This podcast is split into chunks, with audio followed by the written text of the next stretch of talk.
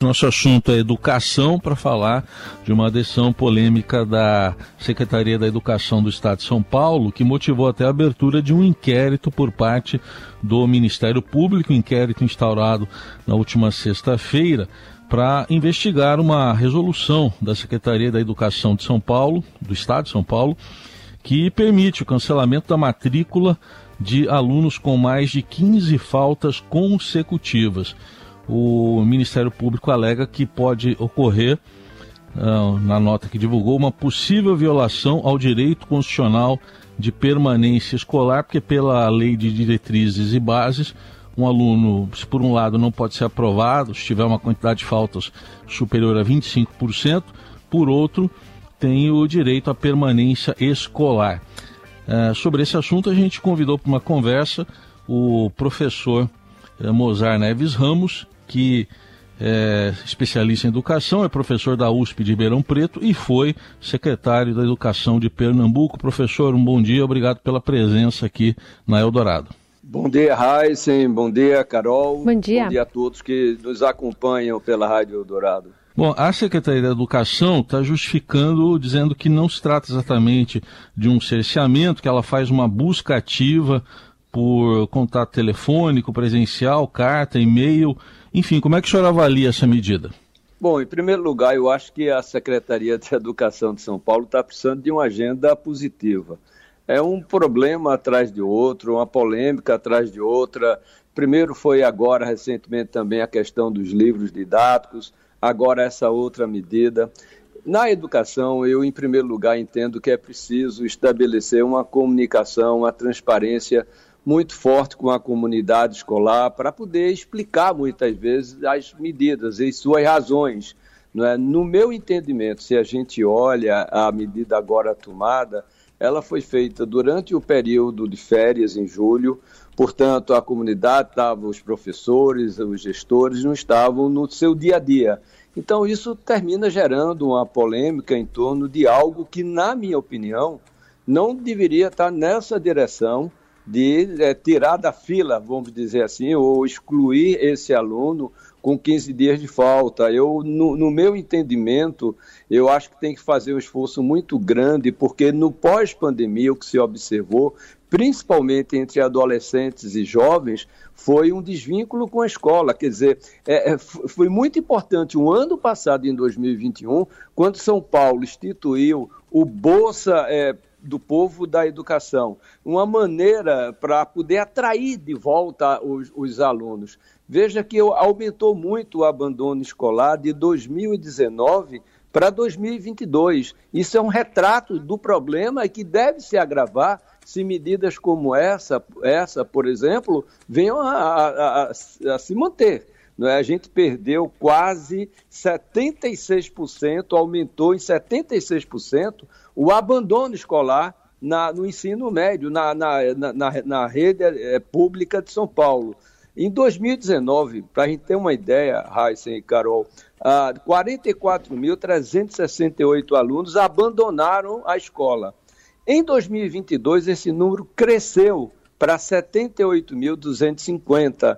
É, é interessante verificar também, por outro lado, que cresceu a matrícula, principalmente de 2021 para 2022, por conta do, da Bolsa, né, da renda. Então é preciso acompanhar e ver o que está acontecendo, porque o jovem, eventualmente, esteja faltando 15 dias né, durante o período letivo. Se é por um problema de trabalho, de busca de atividade de renda para complementar a renda familiar, se é desinteresse pelos estudos, eu acho que antes a secretaria deveria fazer uma análise para compreender eventualmente o que está acontecendo. Segundo, procurar a partir disso dialogar. Não é? Eu acho que tem a questão da, da, do próprio Conselho Estadual de Educação, o Ministério Público. Eu, quando secretário, tomava alguma medida que eu sabia que eventualmente poderia ser polêmica, eu primeiro discutia muito, para depois, então, ter o termômetro da melhor maneira de como tomar essa medida. Eu acho que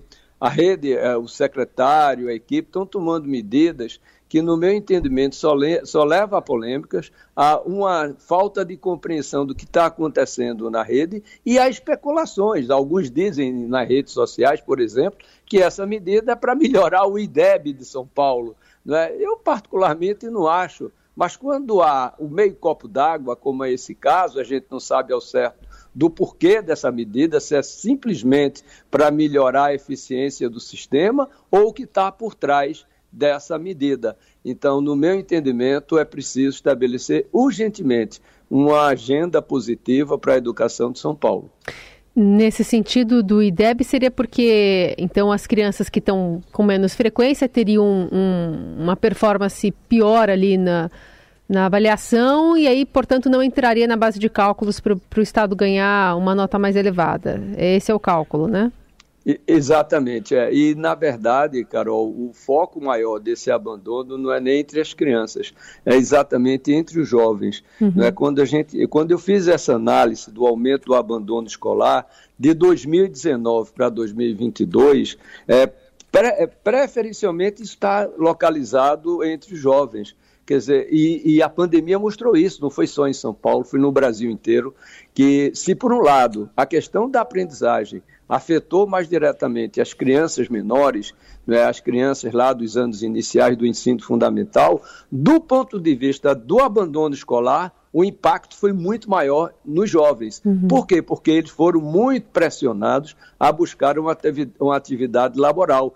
Por essa razão, em parte, o bônus que ou essa bolsa não é, que foi dada em 2021 foi importante para trazer de volta esse jovem. Aumentou em 220 mil novas matrículas de 2019 para 2022, principalmente entre os jovens. Não é? Então, a gente percebe que há um movimento de renda importante aí, não é? e que a gente precisa compreender melhor. Não é? e, e se ele está, mesmo com renda, deixando a escola, é porque, eventualmente, o desinteresse pela escola esteja é, alta. Então, é preciso também olhar o aspecto pedagógico do que está acontecendo, como motivar esse jovem para que efetivamente possa ter uma escola atrativa. Sim. Bom, professor, basicamente o que o senhor está dizendo é que aparentemente está se atacando as consequências e não as causas. É, o que, que o senhor vislumbra assim como necessário para atrair esse jovem, para resgatá-lo para a escola? Sem dúvida, há uma componente aí de renda importante. Né? Eu acho que o número de novas matrículas do antes da pandemia e agora em 2022, como eu disse, com 220 mil novas matrículas, isso significa que a, o, o, programa de Bolsa do Povo da Educação instituído em 2021 no governo anterior foi importante. Né? Segundo lugar, é importante ver também a questão da escola de tempo integral, mas não é somente mais tempo na escola. É, eu sempre costumo dizer, mais tempo numa escola chata é castigo para o jovem. É uma escola atrativa, uma escola com educação integral, uma escola em que o jovem se identifique com, é, com a sua realidade, que seja uma escola que dialogue com o seu mundo, que dê sentido para o jovem. Felizmente, estamos aí nessa pelega aí da questão do novo ensino médio, né? isso só faz atrapalhar mais ainda. O jovem está precisando de um ensino técnico profissionalizante. Se você observar, eu estive conversando ah, na semana que passou aí com a diretoria de ensino de uma das regionais aqui de São Paulo, é impressionante a busca de jovens por matrículas no ensino técnico profissionalizante. Não é? Isso é fundamental, sabe por quê? Heisen, Carol, de cada 100 jovens que concluem o ensino médio, só 22 vão para o ensino superior e os outros 78. Então, se o jovem percebe que não adianta eu terminar o ensino médio se não ingresso no ensino superior, eu preciso ter um ensino médio que me dê a oportunidade de trabalhar após a sua conclusão. Então, no meu entendimento, é fundamental esse trabalho da Paula Souza, mas é preciso ampliar também com o Sistema S, que tem uma, um, um grande performance nessa área do ensino técnico profissionalizante, sem falar, naturalmente, com outras iniciativas da própria rede estadual. Eu acho que a gente precisa realmente ampliar essa possibilidade do ensino técnico profissionalizante para trazer também esse jovem de volta, porque ele sabe que aí, tendo um, uma formação que lhe dê oportunidade de trabalho, ele vai se interessar também pelo ensino médio. Muito bem, ouvimos aqui na Rádio Dourado o professor da USP de Ribeirão Preto, ex-secretário da Educação de Pernambuco, Mozar Neves Ramos, analisando essa decisão da Secretaria da Educação do Estado de São Paulo de cancelar matrículas com 15 dias de faltas consecutivas e não justificadas de alunos e vamos acompanhar agora essa investigação do Ministério Público sobre o caso. Professor, obrigado pela atenção. Até uma próxima oportunidade. Bom dia, uma ótima semana para todos.